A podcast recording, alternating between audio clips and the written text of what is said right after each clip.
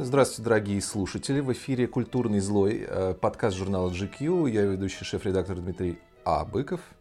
В нашем подкасте мы встречаемся с самыми интересными деятелями культуры и шоу-бизнеса. И сегодня у нас в гостях, а точнее мы сами в гостях, у выдающегося российского музыканта, художественного руководителя ансамблей солисты Москвы и оркестра «Новой России», лауреата несметного числа премий, народного артиста и всенародного альтиста Юрия Абрамовича Башмета. Здравствуйте, Юрий Абрамович. Здравствуйте, меня зовут Ю Башмет.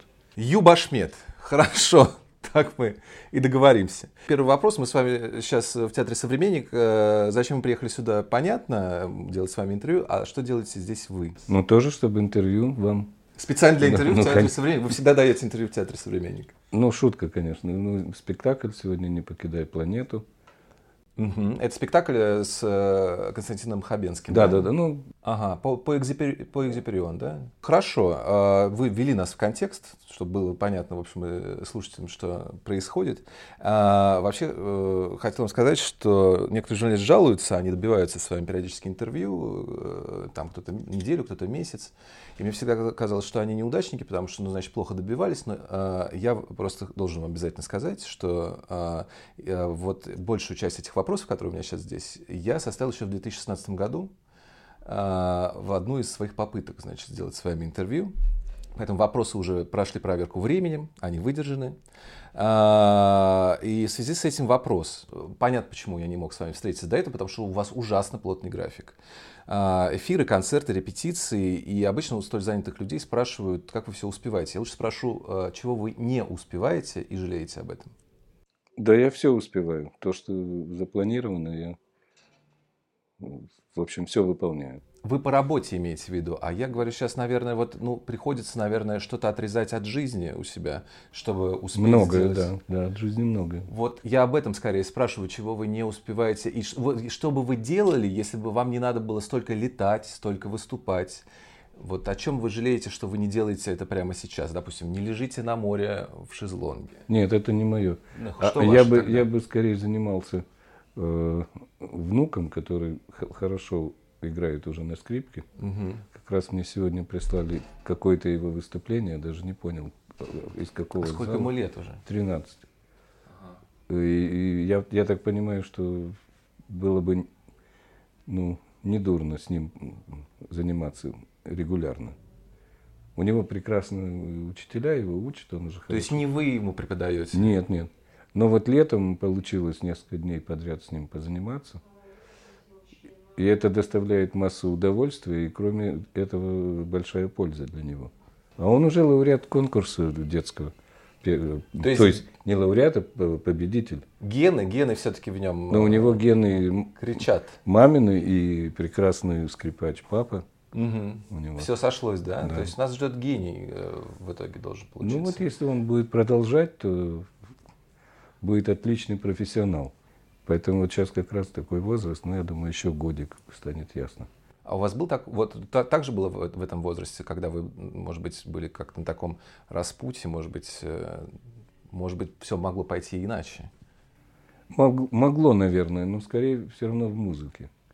Но могло, потому что тогда перестали существовать Битлз, а это было главное для меня. У меня был свой ансамбль. Да, да, да, да, да. Вот, а вдруг сама цель жизни исчезла. Вот такое было ощущение. И тут э, заменить это нечем было, поскольку я совершенно не, не увлекся. Тогда Джимми Хендрикс, такой гений, появился. Угу. А, но это не мое было. Я, я еще не дорос до стиля Джимми Хендрикса. А, и, и, в общем, тупик возник у меня. Потом каким-то образом случайно я услышал американский джаз-рок. Это такие группы, как Чикаго, Кровь, пот и слезы. Вот этот джаз-рок, ну, у нас получилась жалкая копия. Инструменты плохие, нет навыков, традиций. Все равно для местной публики это казалось очень современным, и это все казалось здорово, но, конечно, это копия жалкая. Ну а дальше меня спас Владимир Ильич Ленин. Вот как. Да, ну, потому что в Киеве, в столице тогда Украины, был объявлен конкурс старшеклассников или училищ э, классической музыки. Mm. А тогда очень сильные были школы на Украине. Это и Киев, Одесская школа очень сильная, Киевская, там Харьков, mm. Львов, конечно, очень сильный был. Ну, и они все даже сейчас города. Донецк, там были такие ну, школы и консерватории. И вот э, посвят... этот конкурс посвящался столетию Ленина. Так. Вот в этом смысле он меня вывел на верную дорогу, Владимир Ильич. Прошу заметить, что я никогда не был членом коммунистической партии. И... Не поблагодарили Владимира Ильича вступлением в члены коммунистической партии. Ну что ж такое? А, ну, нет, ну получилось так, что я вот в этот момент на распутье я э, обязан был готовиться к этому конкурсу.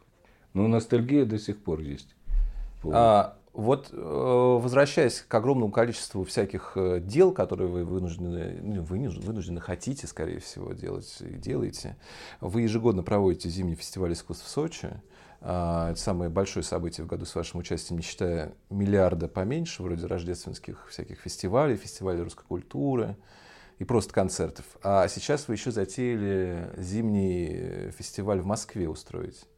А, с 24 января, скажем, вслух по 10 февраля. И вот у меня такой вопрос. Вам что, мало? Мало.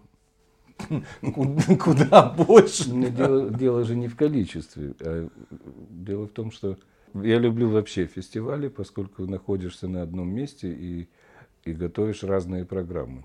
То есть не угу. собираешь чемоданы, не летаешь, а находишься, есть время репетировать. А, то есть и, из удобства, так. Да, во-первых. А вообще э, идея в том, чтобы поделиться э, какими-то своими жизненными э, музыкальными принципами с Москвой. Потому что в отдельных концертах ну, не, не, слушатель не, не фокусируется. Он приходит на данную программу, и э, все высказать в одном концерте очень сложно, даже если у тебя абонемент.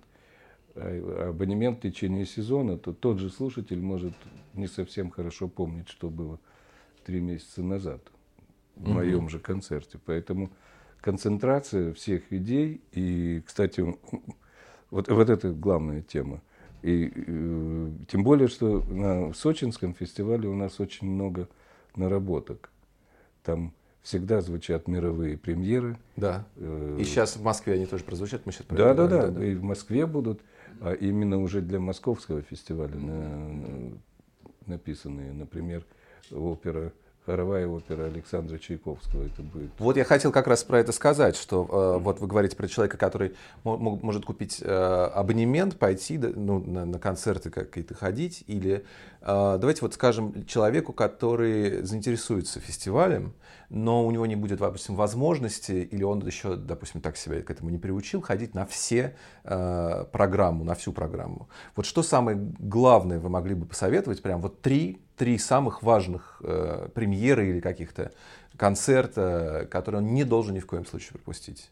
Фестиваль искусств – это уже как бы на все вкусы. То есть там будет и постановка театральная, э, какая? может быть музыкально поэти... Ну, какая, сейчас не станем рассказывать. Не станем? Ага. Нет. Э, вот одно мы уже выдали, премьеру мировую. Да? А, то есть одну секрет? Из. Ну, в принципе, да, пока. Э, вы одним из первых стали исполнять Шнитки в нашей стране. Он писал специально для вас. И в целом вы всегда много работали с современными композиторами, музыка которых часто ну, очень трудна не только для исполнения, но и для неподготовленного восприятия, для неподготовленного слушателя. Э, вот скажите честно, вам старого доброго Петра Ильича Чайковского скучнее исполнять, чем вашего друга Александра Владимировича Чайковского? современного композитора, если кто не знает. Вы знаете, для меня любимый композитор э, Петр Ильич Чайковский. И я из-за него, собственно, тогда вообще понял, что мне нравится, а затем я полюбил вообще классическую музыку, услышав его шестую симфонию. И вот уже дирижируя много лет, и, и ту же шестую, и, и остальные его симфонии, и, и, и другие произведения – э, до сих пор э, его симфония для меня остается лучшей из всех романтических симфоний мира. Поэтому э, я, я не могу сравнивать одного Чайковского с другим или, или с Шнитке. У меня есть такой принцип. Если я чувствую, что я не, не, не стал соавтором, то, то нет никакого смысла выходить и показывать это публике. Угу. То есть, если я сам не влюблен в этот момент, то, то я не сумею заставить влюбиться публику. Ну, вот да, так, понятно, понятно. Вот, понятно. И... Ну, здесь вопрос, сколько, скорее, э, вам э, вот как раз интереснее овладевать и становиться соавтором современной какой-то музыки или уже классической, совсем такой классической, в классическом понимании классической? Ну, опять я не могу сказать, что, что мне интереснее. Мне и то, и другое очень интересно, потому что э, в классической музыке надо... Э, мой принцип такой, максимальное приближение к идее самого автора. Угу. Вот. А это то, чем сейчас э, болезнь, которой страдает полмира. То есть для того, чтобы выделиться как-то, то вот специально что-то делают такое, чтобы это, это не было как все. Понимаете? У меня другой принцип. Так, как, как сказал, раз уйти как автор всех, замыслил. От, да? Как угу. я думаю, я могу, конечно, угу. ошибаться. Так же, как угу. отпечатки угу. пальцев не повторяются.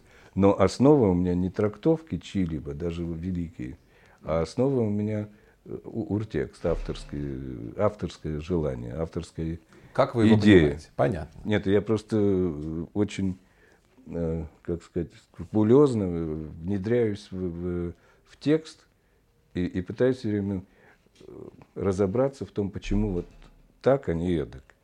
То есть а чист, современными композиторами виде. это же проще, потому что они живые, они могут вам прийти и сказать, Юрий Абрамович, ну мы вот так вот хотим, чтобы было. А с мертвыми, конечно, сложнее, наверное, это. Нет, с мертвыми э, легче, если ты идешь по, по его тропинке, которую он за, закладывает, а не копируешь как, какие-либо другие интерпретации, даже самые великие. Понятно. А с живым, ну, конечно, живой может прийти и сказать, ах ты сволочь, что совсем не то сделал, там, Еще и подеретесь. Или, или, или похвалить, да? да? А вот тот, конечно, не, не поругает, не похвалит. Ну, здесь, в этом мире, а там кто знает.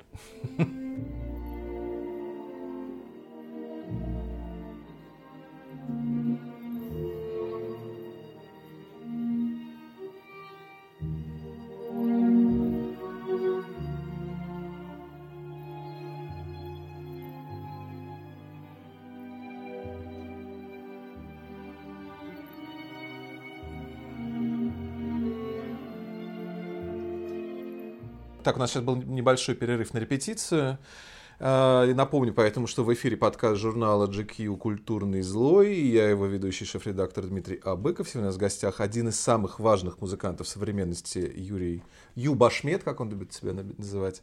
А, мы поговорили в первой части про зимний фестиваль искусств, который в наступающем году пройдет не только в Сочи с 12 по 23 февраля, а, но и в Москве с 24 января по 10 февраля. Вот, а теперь мы поговорим именно про вас, э, Юрий Абрамович. Э, вот я был как раз вот на фестивале, несколько раз был на, э, на фестивале зимнем в Сочи. Проник как-то за кулисы во время вашего выступления. У меня, у меня такой вопрос. Вы продолжаете пить пиво за кулисами между номерами? Просто я помню, что один раз меня это поразило, когда вы аплодисменты, вы вбегаете за кулисы, откуда-то появляется э, бокал пива, вы его залпом просто выпиваете и обратно бежите, пока еще аплодисменты не закончились. Ну, это редчайший случай. Мне я, повезло. Я, я могу, конечно, э, после концерта ужин и вино, это, это нормально. Но во время это... Вот... А во время это... А что это было, я не представляю себе. Может быть, это шутливый был вечер или джаз, ну что-то такое в тему все-таки шутливых вечеров. Э, как-то еще был на вашем бенефисе, а, и как я почитал потом в отзывах, его называли интеллектуальный пир. Это отзывы э, зрителей были. И не меньшей популярностью, чем исполнявшийся там Берлиоз, пользовалась ваша байка про спадавшие штаны. А, вы могли бы, во-первых, рассказать слушателям, что-то вот помните, была такая у вас есть история? Ну, так, коротко, для тем, кому не посчастливилось на том бенефисе. Да, это было в Риме. э, невероятно жарко, было там за 35. И я был в джинсах э, черных. Жили в огромных апартаментах с Валерой Гергиевым. Выбежали на концерт в последний момент. Было почему-то много людей вокруг нас, и друзья, и, и кто-то что-то нес. Кто-то нес мой инструмент, кто-то э, должен был нести фраг. Выяснилось, что фраг забыли. Угу. Вот. А директор зала, которого я знал уже много десятков лет, аккуратный такой, в галстуке, итальянец, он говорит, маэстро, э, пять минут. А я стою, разыгрываюсь.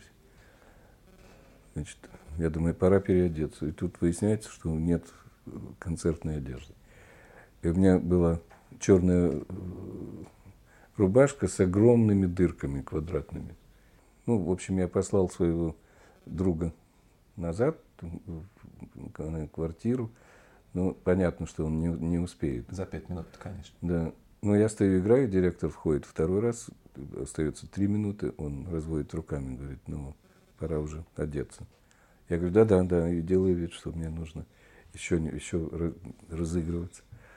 Ну, в общем, в конце концов, мы оказываемся прямо у выхода на сцену. Валера стоит. Гиргиев. Во фраке, да. А я говорю, вот что делать?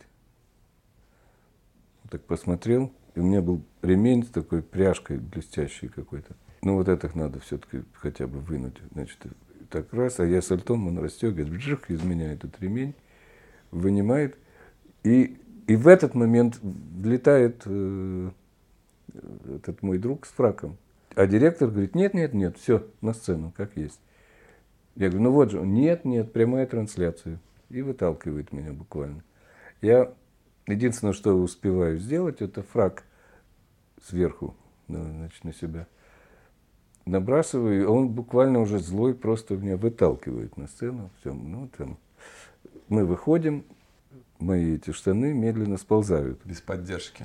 Да. Ну, я рукой держу их, а потом думаю, ну, сейчас я начну играть, что я буду делать со штанами. Ну, это будет скандал. Ну, кончилось тем, что я оказался в странной позе, нагнулся так, чтобы они все-таки не упали, потому что они правда сползали под тяжестью.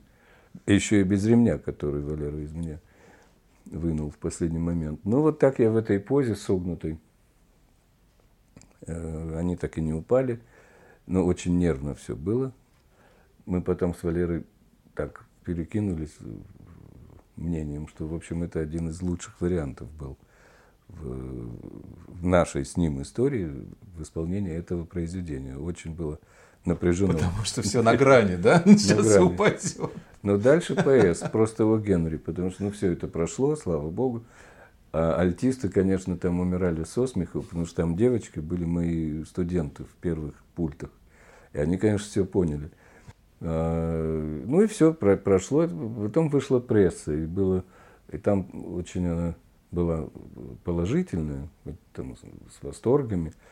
А главный восторг был в том, что значит, я, у меня манера, вот трактовка, она какая-то полистилическая. Э, и это понятно, ведь Гарольд путешествовал по горам, а в джинсах, конечно, гораздо удобнее путешествовать. Особенно в То есть я, я как бы в образ пошел. Ну. А вот, э, кстати, ваш стиль, э, вот эти черные одежды, да, темные рубашки, иногда глухие воротнички, а, классическая вот эта музыкантская прическа, это э, результат ваших собственных решений или чьих-то подсказок? Как-то вы, может, с женой общались? Что, как это происходит? Такая необычная форма возникла, именно связана была с этим произведением, с Горольдом в Италии, в Москве. Я довольно смело ну, решился на то, чтобы быть не во фраке и, не, и даже не в смокинге, а просто вот в чем-то таком черном, но, но, но, не, но не слишком академичным. Угу. Вот. Поскольку вообще была идея, э, там игры мало сольной. Это не концерт с оркестром, а там это симфония с солирующим альтом. И поэтому много времени находишься в бездействии. То есть я тогда придумал схему во-первых, незаметно выйти вместе с оркестром, чтобы не было так, что вот ну, да, солист, да, да. дирижер. Э, и так в массе с оркестром вышел, сел, и был передо мной пульт, я у Рихтера одолжил книгу «Десятитомник э, немецкого языка». Угу. Был, и это в старинном переплете. И вот я, как бы, я открываю книгу, и дирижер начинает. Я э, читаю эту книгу, да, эту историю про это по Байрону, э, паломничество Чайлд Харольда. Там получилось так, что какой-то ветерок появился, и вот э, я перевернул там страницу на вторую часть, а она вернулась на свое место, поскольку эту книгу, видимо, маэстро Рихтер не открывал никогда, этот том. То есть получилось новое. И потом я получил невероятный нагоняй от Никиты Сергеевича. Э, и тогда мы с ним очень после этого стали близкими друзьями. Он говорит, ну это нереально, это не профессионально, чтобы вернулось. Понимаешь, что все рухнуло. И, ну, в общем...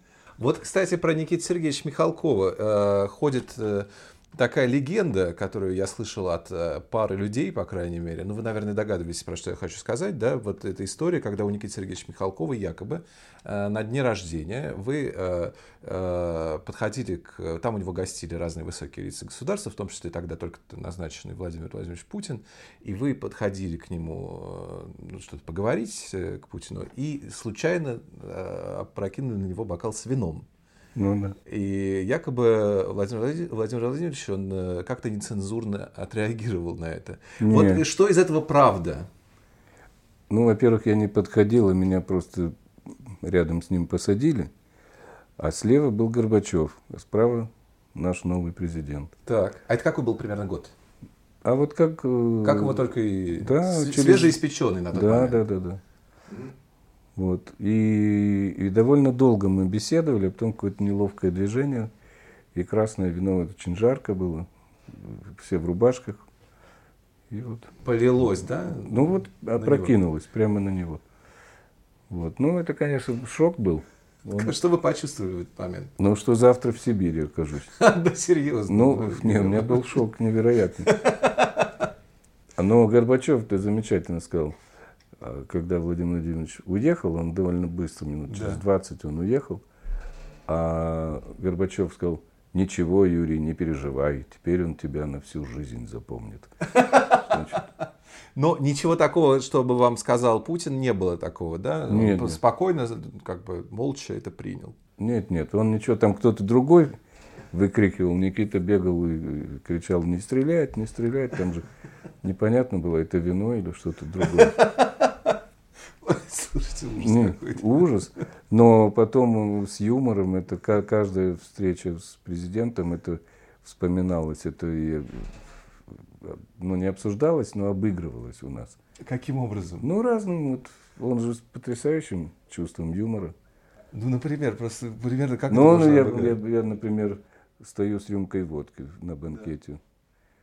Он говорит, а почему водка подошел? Почему водка? Я говорю, пятна не оставляет. Ну и так далее. И потом он, это, это уже целое... А вы когда последний раз виделись? Владимир Владимировичем? Да. Наверное, где-то месяц назад, наверное. Месяц назад, то есть совсем недавно. Вы ну, просто с ним встречаетесь, просто ну, неформально общаетесь как-то это? Нет, ну Что нет, за... нет, это всегда, когда праздники. Я же все-таки член Совета по культуре. Угу. И поэтому... Э, а, то есть это в каких-то прям да, формальных, таких, официальных... Официальных и... Ага. Ну и там в Сочи, когда угу. мероприятия там бывают менее формальные. В Петербурге на форуме тоже. И в Москве, в Кремле, и вручение премий, и, и новогодний бал, и так далее. Вот, кстати, про неформальное хотела спросить. Я помню, когда вот э, по э, завершении, в завершении очередного фестиваля в Сочи, э, я застал, вот только что я был на, концерте завершающем, прошло там совсем чуть-чуть времени, я застал, значит, оркестрантов, которые в гостинице «Жемчужина» плясали под Аллегрову совершенно неформальной обстановке. А вот можете признаться, вот вы кроме на досуге, кроме Баха, Стравинского, вы тоже, наверное, что-нибудь, вот у вас есть какой-то такой guilty pleasure? Вы получаете удовольствие от какой-то музыки, кроме классической? Да, конечно. Вообще э, в любом жанре талантливая меня мгновенно есть, увлекает. Есть попса, которую вы слушаете? Давайте так. Понятно, что вы сейчас назовете, скорее всего, Битлз и Нет. джаз. Это нечестно. Нет, ну почему? У меня было и со Стингом, и было и у нас ага. с Ларочкой Долиной, и с Дианой Арбениной. Даже вот. программы были. У вас со снайперами же была какая-то. Да, да, да, еще где-то будет. Ага. Вот. Нет, а, а я очень люблю как раз э, вот эту фестивальную атмосферу, когда да, да. вот то, что вы застали, вы говорите, в «Жемчужине», когда под, начинается то, что я называю концерт э, по-немецки «Нагдем концерт». Ага. То есть э, концерт после концерта. И вот это что-то такое настоящее. Там импровизации всевозможные. Вот, вот это общение, оно очень фестивальное. Потому что после концерта трудно такое создавать, да еще и каждый вечер, если много концертов. А вот фестиваль, он живет этой ночной жизнью, конечно. Угу. А, вот, кстати, вы сейчас вспомнили про ночных снайперов. А, у вас же, а, и вы, в общем-то, а, начинали с, с Beatles фактически, да? У вас, а, вы участвовали в первой записи группы «Цветы». То есть к року вы всегда как-то были недалеко от него. А, а у вас э, из рокерского образа жизни что-нибудь вам близко? Вы его что-нибудь практикуете? Что-нибудь? Вот что это вообще для вас такое? Вы выкидывали я... телевизор из гостиницы «Жемчужина»? Нет, я не выкидывал, но я, я, я вам другое скажу. Вот мне пришлось э, сниматься у Соловьева «Аса-2», да. фильм такой. И вот эта жизнь э, съемочная жизнь, вот, вот как актеры между собой общаются, вот все, вот эта жизнь, я долго испытывал такие ностальгические чувства, когда эти съемки прекратились. Неважно, нравится, не нравится этот фильм кому-то и так далее. Я сам себе, да. конечно, там не нравлюсь. Вот, во-первых, у меня это все-таки профессия быть актером драматическим. Но один кадр мне со мной там нравится. Это, это когда я сижу на насыпи, и мимо меня пролетает поезд, под который Анна Каренина значит, должна была бросаться. И вот там бросали куклу, естественно. А, и я там молчу. И, как, и, и оператор как-то меня хорошо снял. Я подумал, вот это неплохо. Я думал, вы скажете, что вам понравился кадр, где вы целуетесь с Друбич. Но э, тоже неплохо. То мне там и с мамой пришлось целоваться, и с, и с дочкой. И я даже волновался, я думал, а как это делать-то? Я дружу с, Таней, с Танюшей столько лет, и думаю, а как мы целоваться будем? Ну, пришлось, Она да? говорит, ничего, как будет, так будет. Существует ли музыка, Юрий Абрамович, которую вы не любите? Или, может быть, даже, вот это я совсем уж такую ужасную вещь скажу, не понимаете? Ну, э, вы знаете, то, что меня не трогает в, самого, то, то, то я это не понимаю или не люблю, для меня одно и то же в этом случае. Потому что э, если я начинаю понимать, это еще, и, это еще не, не факт, что я буду это исполнять, и, и публика будет это любить. Потому что если я не понял с первого раза, э, то я не уверен, что я так сумею исполнить это произведение, что, что публика поймет с первого раза. То есть это, это очень сложный момент. Да. Но Берг, например, концерт двойной для скрипки и рояля, я э, помогал э, Рихтеру, Рихтер играл с изумительным скрипачом, моим другом Олегом Каганом в, в гастролях, а я переворачивал страницы Рихтеру. На шестом концерте мне уже стало это нравиться местами. Ага, Понимаете? То есть, как они играли, это было потрясающе. Я видел э, сыгранность и то, что делает. Это интересно, но, но это кухня. Это, я не думаю, что публика должна была быть уже в восторге. Вот это интересная, кстати, идея. А, вот по-вашему, какой процент людей на ваших э, концертах, которые реально приходят и получают удовольствие, потому что они понимают, и тех, кто приходит и просто получает удовольствие, потому что сидят на концерте э, Ю Башмета? Зависит где, и, и, конечно, я процент сейчас вам не выведу никакой. Конечно, есть и то, и другое. Ну да. Есть где-нибудь в нашем... Ну, на фестивале, допустим, в Сочи. Ну, мы что делаем? Мы же э, обязательно какую-нибудь перчинку даем для того, чтобы люди э, развивались, чтобы публика развивалась. Да, мы доходим до такого, что вот недавно сыграли, кстати, в том, там же в Сочи э, музыку сочиненную Яндексом, то есть да. нейросеть, да, да. маленькую пьесу. Потом э, на фестивале в Ярославле сыграли спектральную музыку. Это вообще это слишком будет долго, если я начну рассказывать, что это. А я впервые с этим столкнулся. Все пробуем. Я готов все пробовать. А, но база должна быть академическая и, и, конечно, профессиональная – и, а дальше делайте, что хотите. Все интересно. Вот все интересно. А, но главное, чтобы это над всем этим все-таки, чтобы был вкус. Очень многое безвкусное, безвкусное, с плохим вкусом появляется на сцене. Собственно, это один из моих манифестов по фестивалю в Москве, который будет с 24 января. Вы будете этим фестивалем бороться с дурным э, московским вкусом? Не с московским дурным, не, не все же в Москве э, обладают плохим вкусом. Конечно, нет. Не знаю. Нет, ну, ну возьмите у нас гениального Плетнева, пианиста, или там, я не знаю, у нас, у нас есть. Я даже не согласен с тем, что, э, что Питер считается культурной столицей. Я считаю, что это как-то немножко странно. Так, звучит. вот сейчас опасно, Юрий. А почему сейчас опасно? Ну там, ну там есть Гергиев, э, Надеюсь, Тимирканов. Наш подкаст Гергиев. не слушает. Сейчас Курензис приехал, значит, будет в, угу. в Питере. Так, ну, ну да. вот, концентрация какая, ничего себе. А, а у нас что, хуже, что ли, есть? Не знаю, скажите вы мне, Плетнев, вы. Ну, я себя так, будем считать, что я скромный. Вы назвали там не, не троих, так, кто еще? У нас? Да. Ну, пойдите, послушайте. Э, Курензис, сейчас все, все, все без ума от Курензиса. Вы без ума от Курензиса? Вы с ним в 2009 году, я помню, выступали. Ну, что значит без ума? Я, ну, я, я уважаю его большой талант, и, ну и все. А дальше это, это кому что нравится.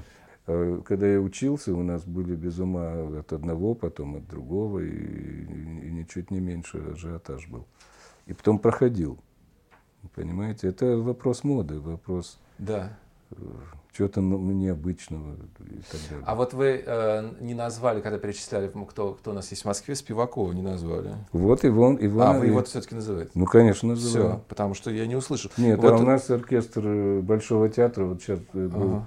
Юбилей э, Пахмутовой, 90 лет. Да. И вот мне пришлось с ними какой-то блок. Пришлось? Пришлось поработать. Но я был приглашен. И я должен сказать, что в прекрасном виде прекрасный оркестр Большого театра. Конечно, мой очень такой подвижный, яркий э, «Новая Россия». И, и госоркестр, когда с Юровским выступает, это, это интересно, интеллектуально, захватывающе, это, это прекрасно. То есть, поэтому я бы не сказал, что Москва уступает Питеру. Нет, ни в коем случае. Угу. А между э, дирижерами, большими дирижерами, художественными руководителями оркестров, ансамблей не, не, не бывает какое-то противоборство? Потому что вот мне всегда было интересно, на самом деле, вот э, с внешней только точки зрения, я сейчас объясню, что я имею в виду. Вы всегда в черном, практически, да, а, слегка демонический такой, да? и тут Владимир Спиваков со своей э, белоснежной шевелюрой все время э, что-то напоминает такой вот Слизерин и э, Гриффиндор, если вы читали Гарри Поттера, на зрительном даже уровне. Нет, не было никакого между солистами, виртуозами Москвы какого-то противоборства между вами со Спиваковым. Ну, больше об этом говорили. Во-первых, скрипка и альт – это разные инструменты. А мы с ним когда-то очень много вместе играли. Двойной концерт Моцарта, концертную симфонию. Поэтому там соревнования никакого не могло быть. А вот когда появились э, солисты Москвы, это уже камерный оркестр, а и у него виртуозы Москвы. Угу. И они раньше были, появились. Поэтому тут могло такое возникнуть в обществе. Да, да, вот. возникло. Но, но дело в рынке, нам э, хватало мест и количества концертов, где выступать.